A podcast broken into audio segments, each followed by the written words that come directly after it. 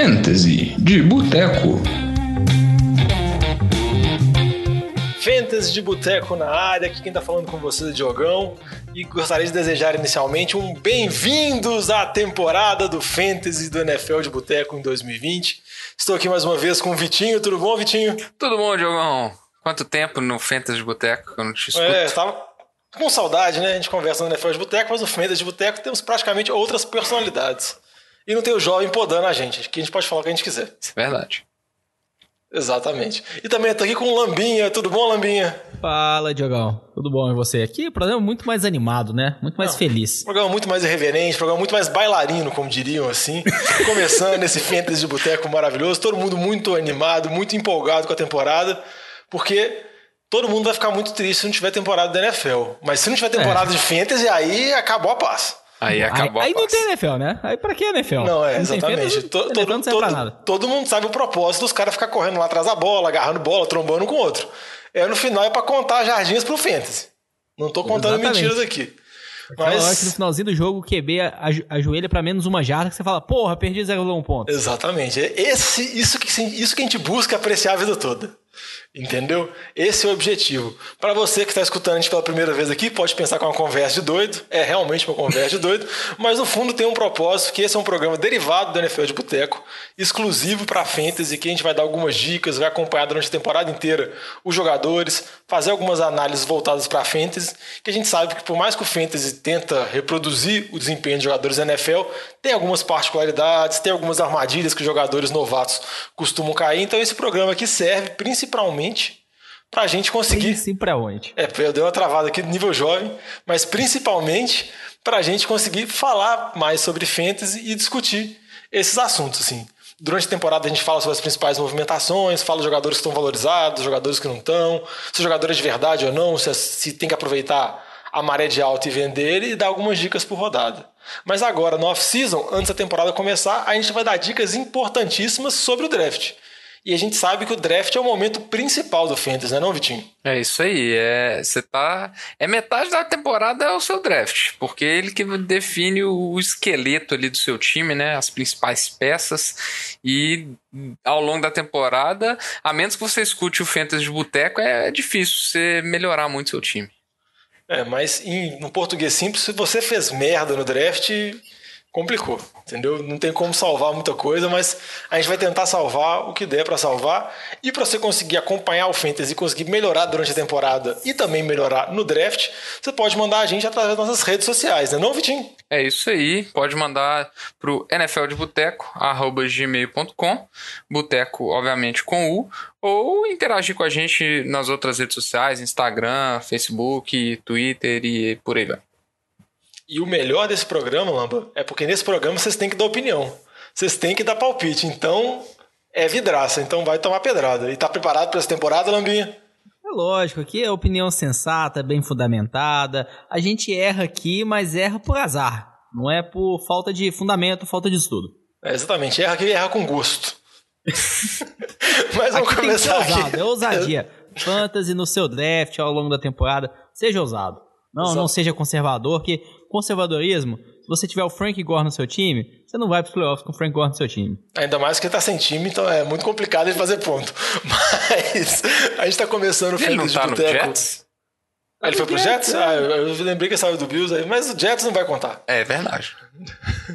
Mas, deixa eu falar o cronograma, que é o que importa. A gente tá começando off-season, começando os programas de fantasy. Cada semana vai sair um programa novo. E primeiro, nesse primeiro programa a gente vai falar um pouco sobre dessa introdução, falar sobre as principais movimentações que a gente já comentou na NFL de Boteco, no off-season e no draft, mas com um olhar dedicado para o fantasy. E no programa da semana que vem, a gente vai fazer um programa especial falando sobre recebedores, um programa falando sobre receivers e tight quais jogadores que vale a pena buscar no draft, quais jogadores estão muito caros, assim, qual jogador é aquele sleeper, aquele jogador assim que você pode draftar ele lá embaixo, que vai ter um potencial esplendoroso.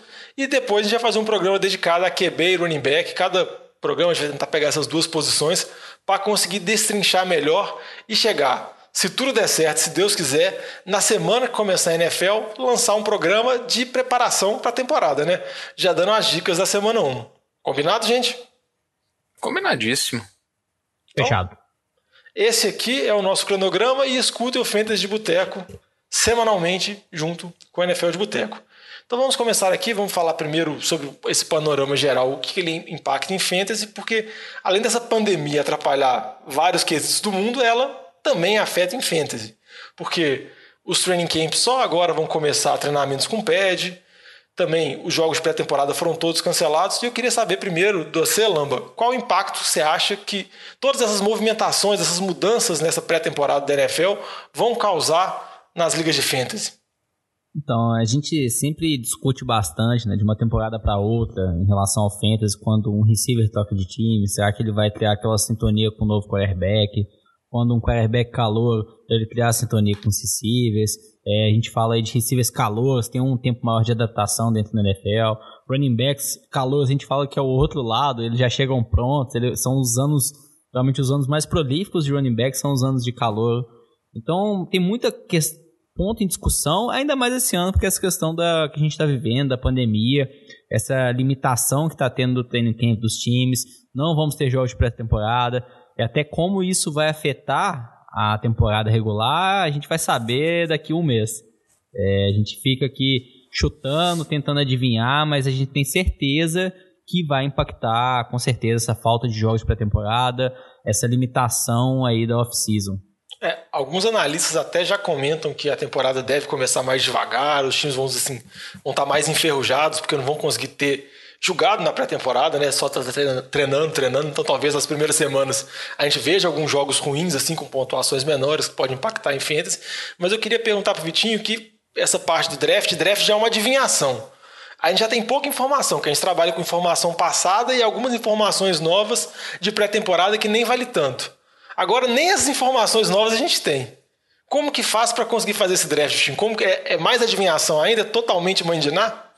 É, tem uma parte de mandinar, mas tem uma parte muito pelo retrospecto da temporada passada, o final da temporada, a, a, a, a subida e descida de, de, desempenho dos jogadores ao longo da temporada passada, né? Então, é, embasamento a gente tem, tem uma parte mandinar, óbvio, mas como todo draft, né? Tem, tem o, aquele seu palpite, o jogador que você, que você tem mais af, a, a afinidade, alguma coisa assim. Isso sempre tem a participação em todo draft, né? Agora, uma coisa que é boa da ausência dessa, dessa desses jogos da pré-temporada é que pelo menos reduz aí o risco dos jogadores saírem lesionados desses jogos jogos, né? Então, às vezes a gente até fala, ah, a gente deixa para fazer o draft de, pelo menos depois da terceira semana da, da, da pré-temporada, né? Porque aí os, joga os titulares já, já não jogam mais normalmente por causa de risco de lesão, porque vai que você gasta seu primeiro pique com o McCaffrey e no terceiro jogo da pré-temporada ele vai lá e machuca. Pronto, acabou seu, seu ano inteiro de fantasy, né? Então,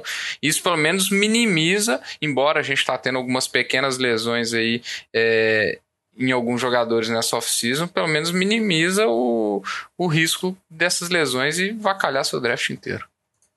Isso que eu gosto do Vitinho. Vitinho é uma pessoa que vê pontos positivos de não ter jogos.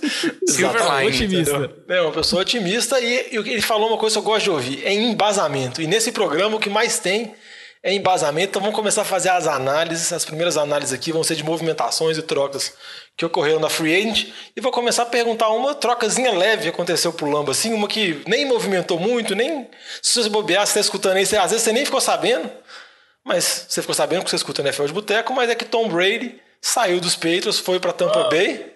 E eu ia perguntar para você, Lamba, Tom Brady é um QB de fantasy que pode ser draftado, e como que ficam os receivers de Tampa Bay que foram muito bem na temporada passada, tanto Mike Evans quanto Chris Godwin? Se a gente pegar o ano passado, o Tom Brady não teve uma boa temporada. É, ele tá já mais pro final da carreira, ele não vem bem. É, os, nos últimos anos aí, a produção dele caiu bastante. Se a gente for olhar o ataque do Patriots ano passado, quem que ele tinha lá? O Edelman, basicamente. Eles tentaram draftar um calor na Kill Harry, que não começou jogando a temporada, quando jogou não criou uma sintonia boa com o Brady. O Brady não teve boas peças, mas ele também tem a sua culpa nessa história. Então, se a gente olhar agora para 2020, tá chegando um time de Tampa que tem as armas aéreas talvez as melhores da NFL, com Mike Evans e Chris Godwin, dois ótimos CCs que foram muito bem no ano passado. E na parte ali de Tyrene, né, Gronkowski voltou, estava aposentado, O.J. Howard, Cameron Brate. Então tem ótimas peças. mas eu não acho que a gente pode esperar uma temporada top 5 do Brady. É, se, se pá, top 10. Por conta dele, e não por conta das armas aéreas que ele tem à sua disposição. É, já tá bem velho, não acho que ele vai ter uma boa produção. E só um destaque aqui, quando a gente olhar o James Winston no ano passado, ele passou para mais de 5 mil jardas. É aquela, aquele quarterback muito que arriscava demais. Lançou 30 interceptações, mas passou de 5 mil jardas. Isso foi muito bom, principalmente o Mike Evans, em bolas de profundidade. O Brady não é um jogador que é de arriscar muito.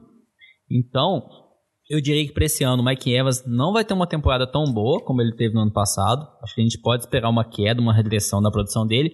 O Chris Godwin eu acho que vai ter mais uma boa temporada. Para mim, hoje ele é o receiver número um desse time. Ó, oh, Impressionante. Lama criticou o Chris Godwin boa parte da temporada passada, que o Mike Evans ia passar ele. Acho que com a mudança do QB mudou um pouco o pensamento dele. Então, vamos falar agora sobre o, QB que chegou para substituir o Brady na saída dele de New England. Cam Newton saiu dos Panthers, foi para New England. Aí a pergunta que eu faço para você, Vitinho, é: você acha que o Cam Newton vai conseguir tirar mais desse ataque dos Patriots do que o Tom Brady? E se quiser também dar uma pincelada na mudança do Brady para Tampa Bay, pode falar à vontade. Ah, a mudança do. Vou só complementar o Lamba primeiro, né? O que o Lamba falou. A mudança do, do, do Brady para Tampa, em termos de, de fantasy, para mim, ela é péssima. Né? A gente comparar os números do James Winston é, em termos de produção positiva para o ataque, né? Jardas e TDs ela é bem superior à do, à do, à do Brady, né? Nós estamos falando de mil jardas a mais e nove TDs a mais comparado, a tempo, comparado na temporada de 2019. Então é o que o Lama falou, a produção do Mike Evans e eu também acho que a do Chris Godwin, é, não sei se Tampa consegue ter dois receivers com mais mil jardas na temporada que vem. Né? Então, isso eu acho que, em termos de fantasy, é um, uma queda para essas, essas principais armas ofensivas aí de tampa, assim. Agora, falando do lado de, dos Patriots, né? A chegada do Cam Newton, primeiro que a gente tem que entender uma coisa: vai ser o Cam Newton que vai ser o titular? É, isso é a primeira dúvida, né? A gente não sabe. Então, o lado do, do, do Patriots tem muita é, incerteza envolvida, né? O, o Sonny Michel tá, tá, lesionado no momento, tem a chegada do Lamar Miller, é, então a gente não sabe nem como é que vai ser aquele backfield. É, em termos, assim, de armas aéreas, tem muita expectativa de uma evolução do Nikhil Harry, mas a gente também não sabe como é que vai ser com o Cam Newton lá, se, o Cam, se vai ser Cam Newton, se o Cam Newton vai estar lançando bem bolas. É, assim, o Edelman eu acho que é a opção mais segura daquele ataque, porque se for Cam Newton, se não for Cam Newton, o slot receiver ele vai ser uma arma mais utilizada, acredito eu. É, então, assim, o Edelman para mim é a única opção segura desse ataque, entre aspas, segura. Você também não vai querer pagar um pique de, sei lá, terceira rodada no, no Edelman, mas é, eu assim acho que é muito imprevisível ainda esperar qualquer coisa desse ataque de New England para você é, gastar um, um, um, pique alto no seu draft atrás de, de, de, uma dessas armas aí ofensivas desses jogadores. Até complementando, se a gente olha o Ken Newton na carreira dele, ele tem um percentual de passe completo muito baixo, é abaixo de 60% em toda a carreira dele da NFL. Exato. Então ele não é conhecido por ser um QB preciso nos passes. Até pegando esse gancho do Vitinho, o Dylan Eldman, que talvez seria uma das peças que poderia se salvar, não vai ter nem de perto a mesma produção que ele tinha com o Brady. Nem de perto. É, então o ataque é. O ataque do Patriots como um todo é para ficar longe. E se eu fosse até dar um palpite, eu, eu acredito que o Jared Stidham é, vai ser o quarterback titular na semana 1. Até por conta disso, a gente não tá tendo muito training camp, não tem jogo de pré-temporada. Eu acho que eles vão com o QB que estava no time ano passado, que eles têm uma expectativa dele ser esse QB para o futuro. Não tô falando que ele vai ser, mas é a expectativa do time. E Newton acabou de chegar. Então eu acredito que pelo menos para a primeira semana vai ser o Jared Stidham, nem vai ser o Ken Newton titular. Ah, o que eu acho é o seguinte, eu acho que esse ataque dos Patriots deve também manter uma certa distância. Eu acho que ele só fica atrativo mesmo se for o Cam Newton e o Cam Newton tem que estar muito bem fisicamente. Acho que a única chance desse ataque produzir pontos, assim, o Edelman ser um receiver confiável, o jogo terrestre ser, ficar estabelecido, assim, é com o Cam Newton e com o Cam Newton bem. Aí são várias dúvidas, igual o Vitinho comentou. É, vai ser o Cam Newton? Como que vai estar o Cam Newton? Vai ser o Steedham? Então eu acho melhor, principalmente nesse, com as notícias que a gente tem atualmente, manter um pouco afastado desse ataque dos Patriots. E falando sobre QB ainda, Lamba, a gente teve duas movimentações interessantes. O Philip Rivers foi para os Colts. Eu queria saber a sua opinião sobre isso, principalmente com relação ao Hilton, o principal recebedor. E também o Bridgewater chegou nos Panthers. Muda alguma coisa ou vai ser só Christian McCaffrey Futebol Clube? Não, em relação ao Panthers, para mim vai ser Christian McCaffrey Futebol Clube. É, o Ted Bridgewater é um QB de transição. Ele vai ficar ali no time por um, dois anos até o time arrumar um novo QB de franquia. Então, o McCaffrey a gente pode esperar dele esse ano mesmo que ele teve ano passado. Talvez não necessariamente a mesma produção né, em pontos, que foi absurdo, mas vai ser o líder desse time. A gente poderia só dar um destaque rápido desse time do Panthers, talvez do DJ Moore. É um bom receiver, se consolidou como receiver número um desse time. Só que se a gente pensar, o time contratou o Robbie Anderson, tem o Kurt Samuel também para disputar targets. Então acho que é, é, muito jogador ali disputando targets para um QB, o Bridgewater, que não passa muito a bola. Lógico que ele tinha no passado também não era muito bom. Então tenho bastante receio contra esses recebedores do time do, do Panthers. É, em relação ao Philip Rivers, acho que é uma situação contrária do que o time do Colts tinha no ano passado. Se a gente pega o time do Colts no ano passado, Jacob Brissett, é um quarterback super conservador. É, tá na linha do que a gente estava falando aí, Brady e James Winston, fazendo aquele comparativo. Jacob Brissett, ano passado, jogou 15 jogos. Ele não passou de 3 mil jardas. O James Winston, que a gente tinha comentado antes, passou de 5 mil. Então a gente vê que o Jacob Brissett é super conservador. É, ao contrário, o que, que chega no lugar dele? É o Philip Rivers, que ano passado passou para mais de 4.600 jardas. Que tem aí, é, nos últimos, acho que sete temporadas, passou para mais de 4 mil jardas em todas. Então a gente pode esperar é, um ataque aéreo mais potente para fantasy para esse time do Colts esse ano. Só a ressalva aí para o T.I. Hilton é que ele tem uma disputa. É, ele não teve uma temporada boa no ano passado. Ele tem aí recebedores calores que estão chegando no time agora. Tem alguns que já estavam no ano passado, Paris Campbell, o Zach Pascal, que se espera um pouco de evolução. Então, não acho que é o mesmo T.I. Hilton que a gente tinha aí há 3, 4 temporadas, que é um jogador ali de segunda, terceira rodada. É, pode ter uma melhora, mas acho que tem muita inconsistência está convivendo muito com lesão nos últimos anos. É, interessante, não, eu só queria destacar que você falou do, do DJ Moore. Acho que o DJ Moore teve uma temporada muito boa no passado, com o Kyle Allen como QB. Eu acho que o Bridgewater pode fazer bem para ele, porque eu não acredito no Robbie Anderson. Sinceramente, já acreditei muito nele, nunca rendeu nada nos Jets, então essa armadilha eu não caio, eu prefiro desacreditar nele e eu acho que o DJ Moore pode ter uma temporada melhor ainda. E falando em receiver, vou perguntar para o Vitinho aqui, dois receivers que a gente pode falar de receiver 1. Um é, pode se discutir até como receiver 1 de fantasy, que é o DeAndre Hopkins, que foi para Arizona numa troca meio bombástica, e outro também é o Stephon Diggs, saiu de Minnesota, foi para Buffalo. Eu queria saber a opinião do Vitinho com relação a esses dois receivers. Eles vão continuar com um desempenho elevadíssimo que eles têm ano após ano no fantasy.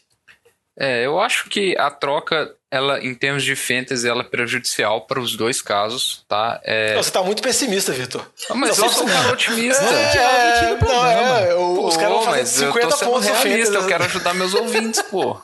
Eu não quero que meu ouvinte gaste um pique de primeiro round no DeAndre Hopkins mais, é só isso. Não, tudo bem. É, Do jeito que você tá falando, parece que ninguém vai se draftar na primeira rodada. Mas é. A recomendação do Vitinho: ah, pega o McCaffrey nos dois primeiros picks. É. Você pode escolher é McCaffrey primeiro, Chacon no segundo, Zeke no terceiro, McCaffrey no quarto, Zeke no, no quinto. e vai alternando. Vai alternando, vai rodando, filho. É isso aí que tem para hoje. Mas vamos lá. É, o DeAndre Hopkins, eu acho que é, ele não vai ter o mesmo volume de jogo é, em Arizona. Eu acho que isso é o primeiro ponto. É, eu acho que é uma queda, é, uma, é um, uma piora considerável de QB é, entre o Deshaun Watson e o, e o, e o Kyler Murray, tá? Pelo menos é, com o que a gente tem de informação. E eu acho que é um, um o volume de, de armas naquele ataque de, de, de Arizona, que são armas que desempenham papéis semelhantes, que eu já até falei isso no NFL de Boteco, é, eu não acho que elas que vão abrir o campo pro, pro, pro DeAndre Hopkins ter aquelas jogadas de várias jardas depois da recepção que ele costumava ter é, em Houston. Óbvio, ele é um receiver 1, mas eu não acho que ele é um receiver top 5 esse ano. É isso que eu tô querendo dizer. Eu acho que ele vai ser um, um receiver top 10, mas eu não acho que ele vai ser um receiver top 5. Então eu acho que ele não pode ser draftado como receiver top 5. Já a, a mudança do Stephon Diggs para Buffalo, eu acho que ela é uma piora mais acentuada.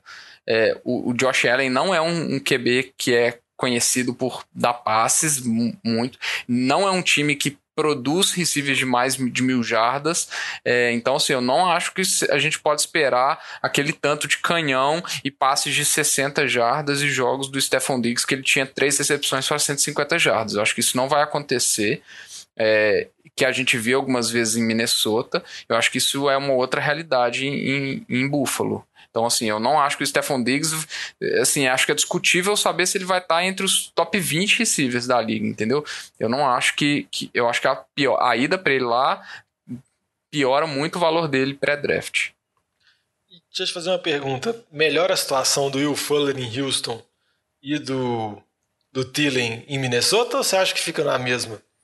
Ó, a situação do, do, Will Fuller é difícil a gente avaliar para a gente saber quantos jogos ele vai jogar, né? Que essa é, a grande, é o grande problema dele. É, não adianta nada o Deandre Hopkins sair se ele também sai de campo, né? Então, acho que é o... O Randall Cobb. é, e tem o, o, o, o Brandon Cooks, né? Brandon Cooks tá é, em verdade, Houston, né? Brandon Cooks. É, então, assim, então, o, Adam T, o Will Fuller tem esse problema. O Adam Thielen, é, eu acho que eu acho que de certa forma melhora para ele, porque ele vira, obviamente, a opção número um. Certo, pode piorar, porque ele vai ser a, a, aquela questão: vai ter mais targets, mas vai ter mais marcações, etc. E a gente não sabe como que o Justin Jefferson vai contribuir no ataque, né? Que é um outro problema da ausência da pré-temporada. A gente não sabe qual o impacto que os calouros vão ter de cara, né?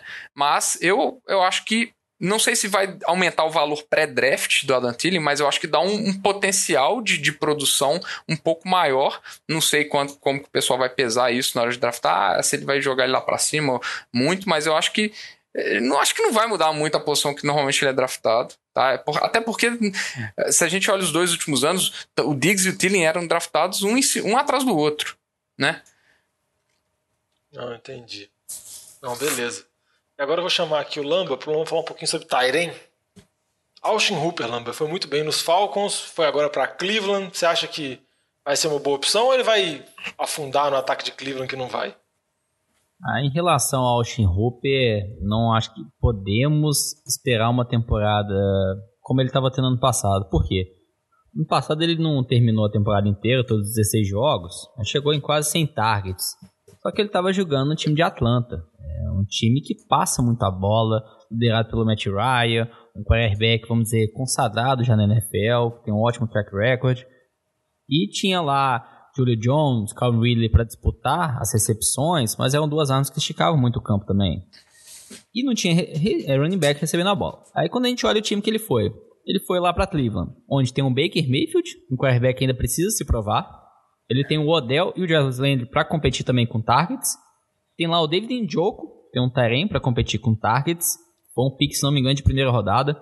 Tem o Karen Hunt, que é um running back que recebe muito bem a bola. Então, eu acho que são muitas pessoas para ele disputar esse, essa quantidade de targets. Um ataque vai passar menos do que ele estava no ano passado. Então, acho que a gente pode esperar uma temporada pior do que ele teve em 2019. Com isso, não, não acredito que ele vá terminar facilmente como tá em top 10 esse ano na NFL. No Fantasy. Não, bom saber. O... Tem outro Tyrant também que mudou de time, o Lama até já comentou dele, que é o Gronk, mas o Gronk a gente vai falar mais à frente no programa. E para finalizar essas mudanças que ocorreram no off-season, vou falar de alguns running backs que trocaram de time, chamou o Vitinho. O Melvin Gordon mudou dentro da mesma divisão. Ele saiu do Chargers, foi para Denver. Você acha que vai impactar muito o Philip Lindsay? E o Todd Gurley, que foi sensação de draft, sensação de fantasy ano após ano. Nas últimas temporadas teve problemas de lesão, então caiu um pouco, mas saiu do Rams e foi para os Falcons. Vitinho, como que você vê essas movimentações deles? Ainda pessimista? Bom, é, vamos começar pelo, pelo, por Denver, né? Eu acho que sem dúvida, para o Lindsay é um desastre de fantasy, né? Acho que você não precisa nem falar. O Melvin Gordon vai dominar as goal lines, vai dominar os TDs, igual ele fazia em, char em nos Chargers. É, então, assim, é, é, difícil pesar até qual é o valor do Melvin Gordon, onde que ele se enquadra nisso aí, porque a gente não sabe qual que vai ser a divisão de snaps ainda. Né? A gente não sabe quantos, quantos carregadas o Melvin Gordon vai ter, quantos carregadas o Lindsay vai ter, mas com certeza o Lindsay, o valor dele cai drasticamente. Tá? É, agora falando do Todd Gurley, Todd Gurley tem duas moedas. Ele vai tá, ele vai ser o principal running back num ataque que produz muitos pontos, produz muitas jardas, isso é um potencial altíssimo para ele. ele É, por outro lado, ele é um cara que a gente não sabe como é que tá a situação física dele. Você vê reportes no, de training camp falando que o cara tá mancando até hoje.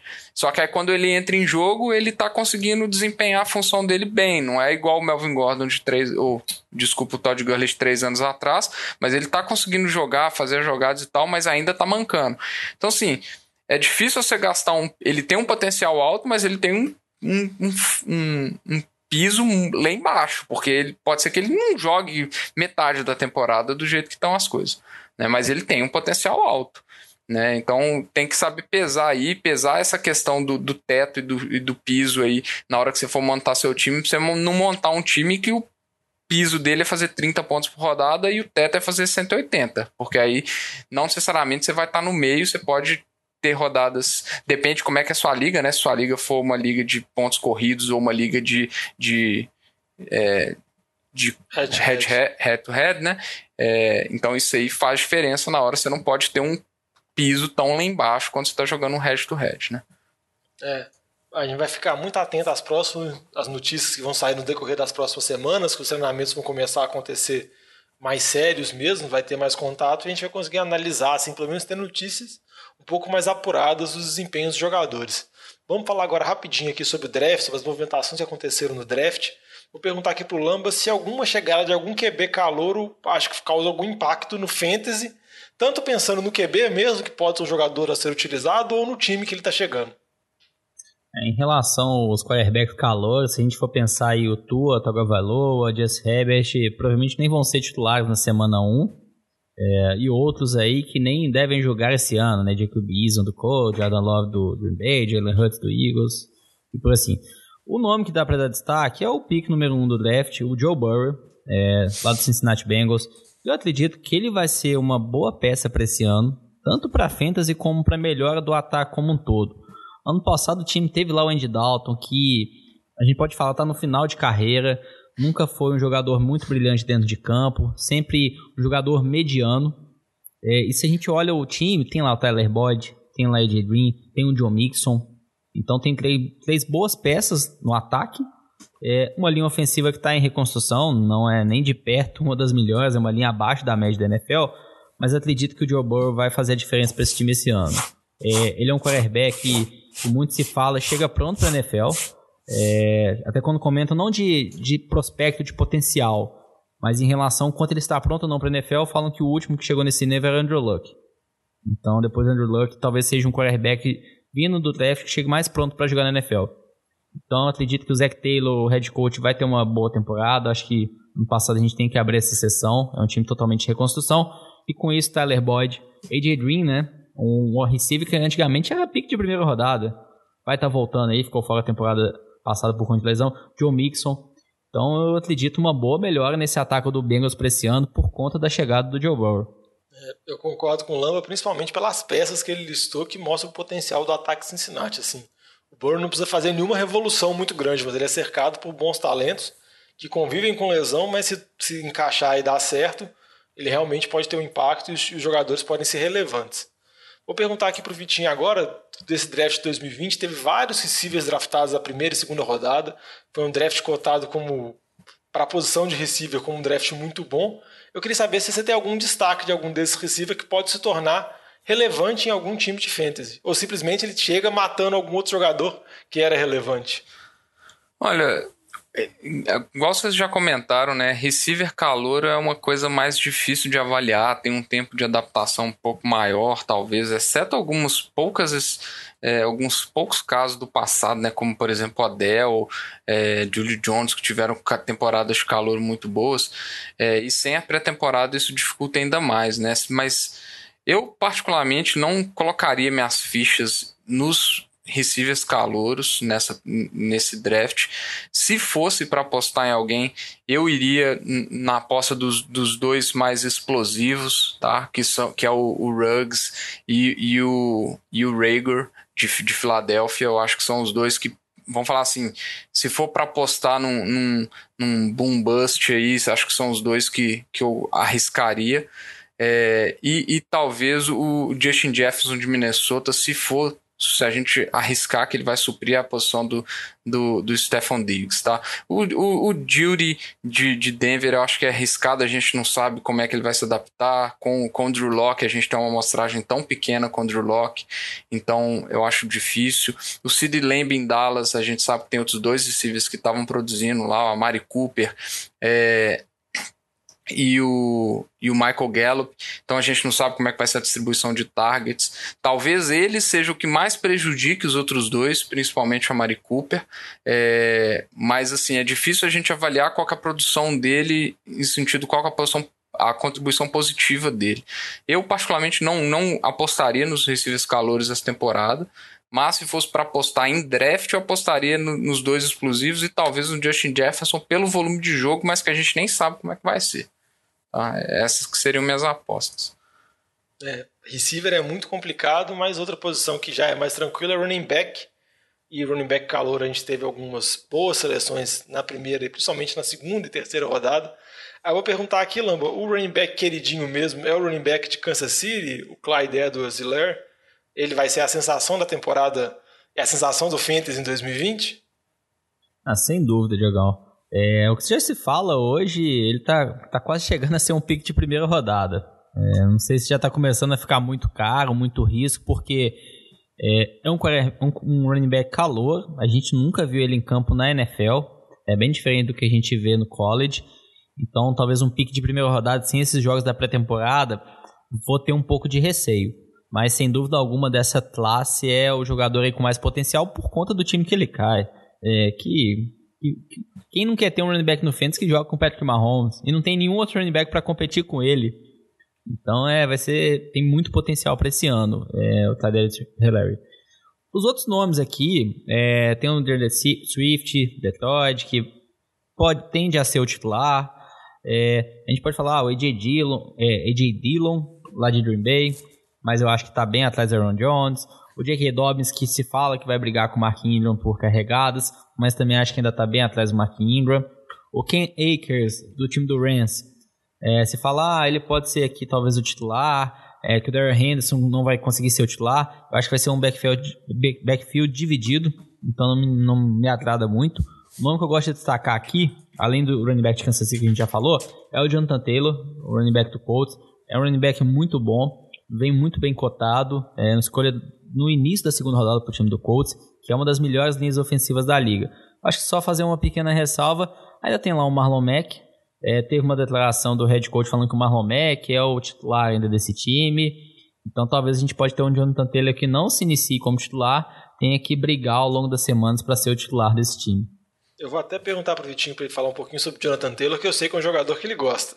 O Jonathan Taylor, a gente tem que lembrar que o, que o Marlon Mack é um jogador que nas últimas temporadas teve, ficou fora algumas partidas por questões de lesão. Mas é o principal motivo que eu gosto do Jonathan Taylor, primeiro que os reportes dele de pré-temporada é ele é um Marlon Mack melhorado. Então, assim, questão atlética, questão física, concordo que o Marlon Mack é o titular, é, mas é um cara que ao longo da temporada ele pode crescer e ganhar muitos snaps. Então eu gosto dele sim, e principalmente pelo fato, ele joga atrás de uma das melhores linhas ofensivas da NFL. Né? Então eu gosto do, do Jonathan Taylor sim. É, o Deandre Swift, eu vou falar só desses três principais, tá? Do, do, do Deandre Swift. É um cara que eu não gosto tanto. Eu acho que o.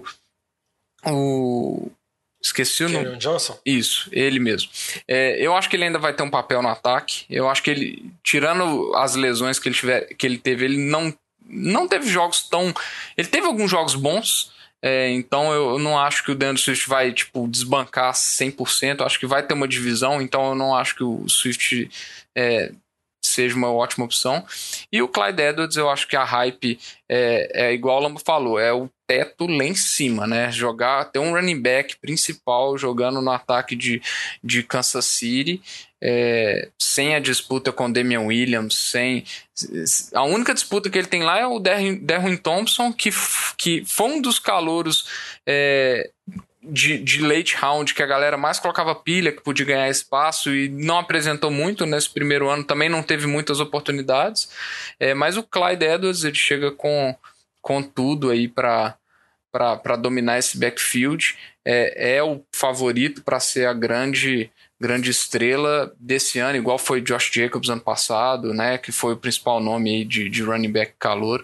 É, eu acho que ele é a grande aposta. Ainda estou com o pé atrás em draftar ele no primeiro round, mas eu não vou julgar ninguém que, que queira draftar. Eu já estou vendo o rank que ele está saindo em sexto, sétimo pique, pique do round, do, do draft. Eu não vou julgar ninguém porque ter um, um, running back de um time que produz tantos pontos, a gente, a gente vê que o potencial é lá em cima mesmo.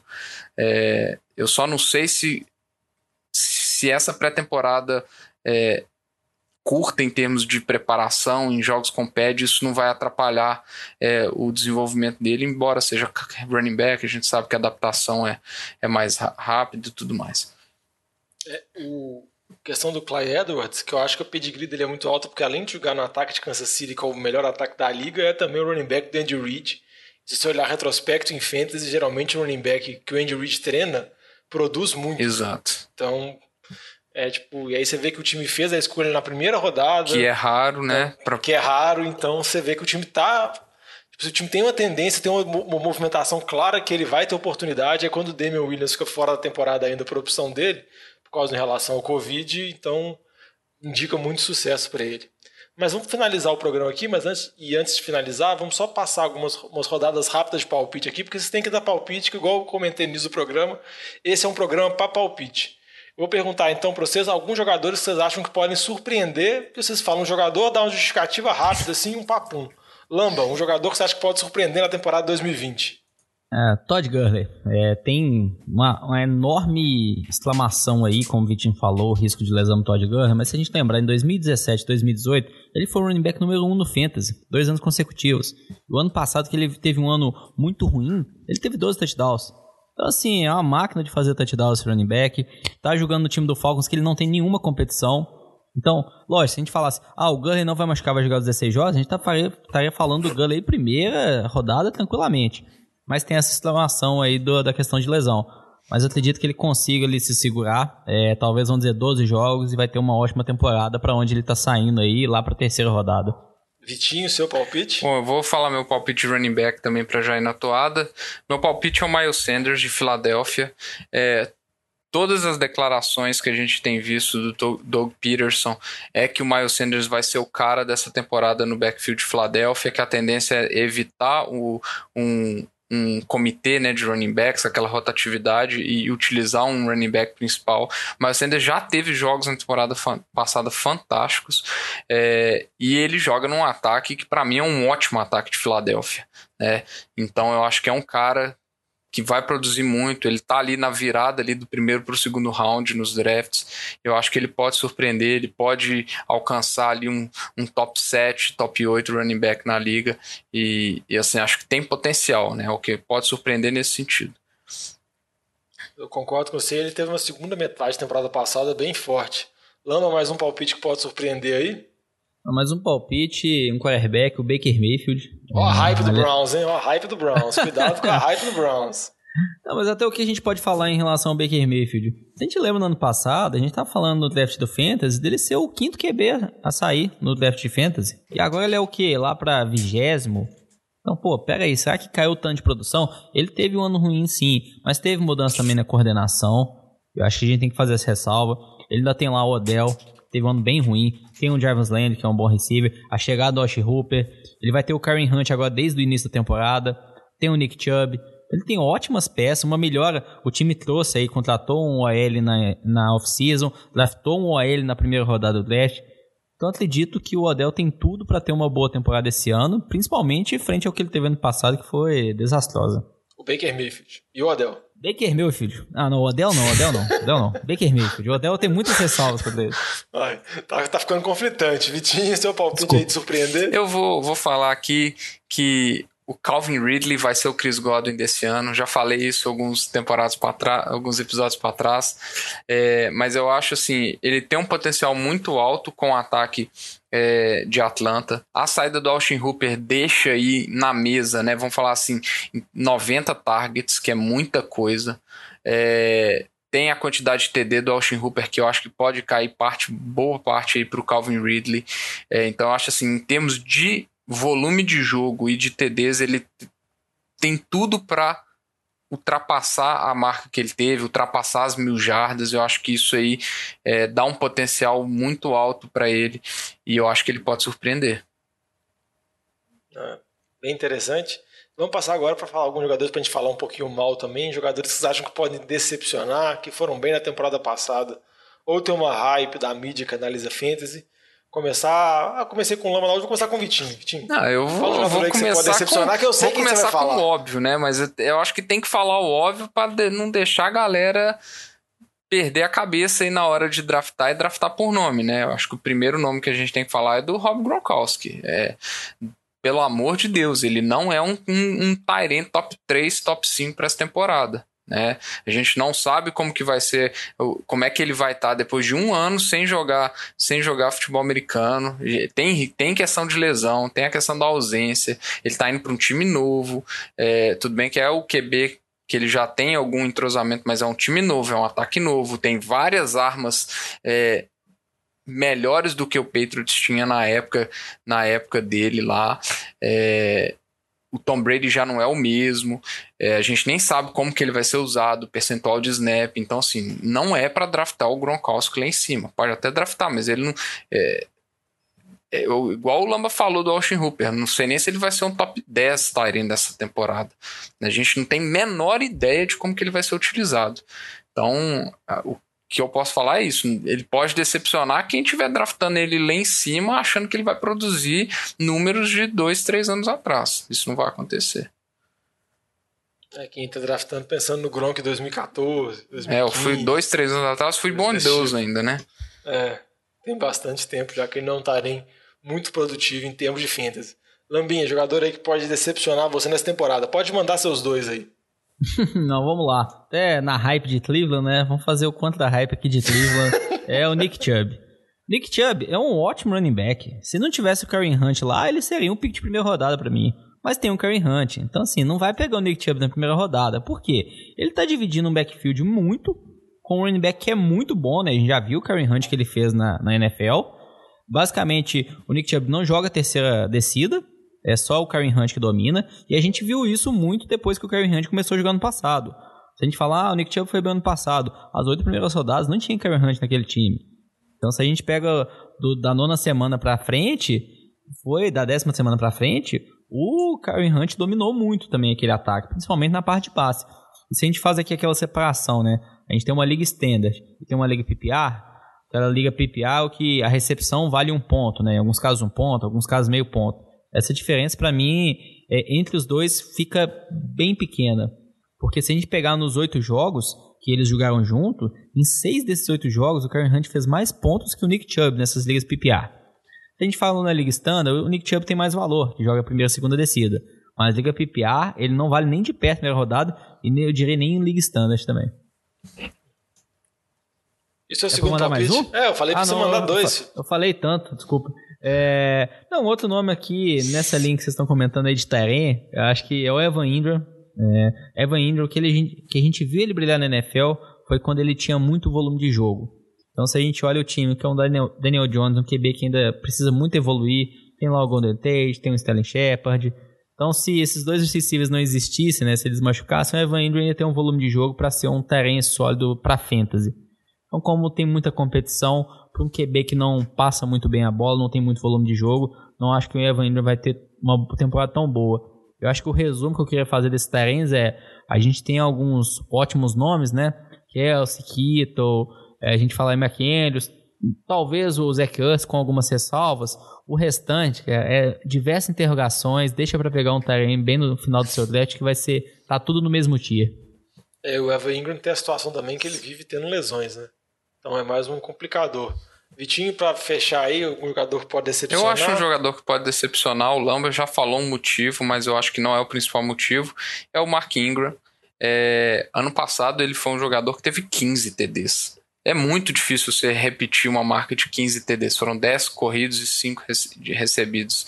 É, então, assim, eu acho que ele pode decepcionar porque eu não acho que ele consegue reproduzir é, o volume de, de TDs e a pontuação oriunda desses desse TDs é, esse ano. O outro motivo é porque Baltimore draftou mais um running back esse ano, que é o J.K. Dobbins, e o pessoal tem falado que ele tende a ter um volume, uma participação. Embora, quando ano passado falaram isso do Justice Hill, to, todo ano Baltimore drafta algum running back, tem o Gus Weathers lá também, então todo ano drafta um, running back e eles falam isso, e às vezes esses running backs não, não, não tem essa participação igual eles falam. Mas, de qualquer forma, independente se vai ter ou não essa, esse volume de jogo tomado pelo Dobbins, eu não acho que ele consegue repetir o volume de 15 TDs na, na, é muito difícil alcançar essa marca.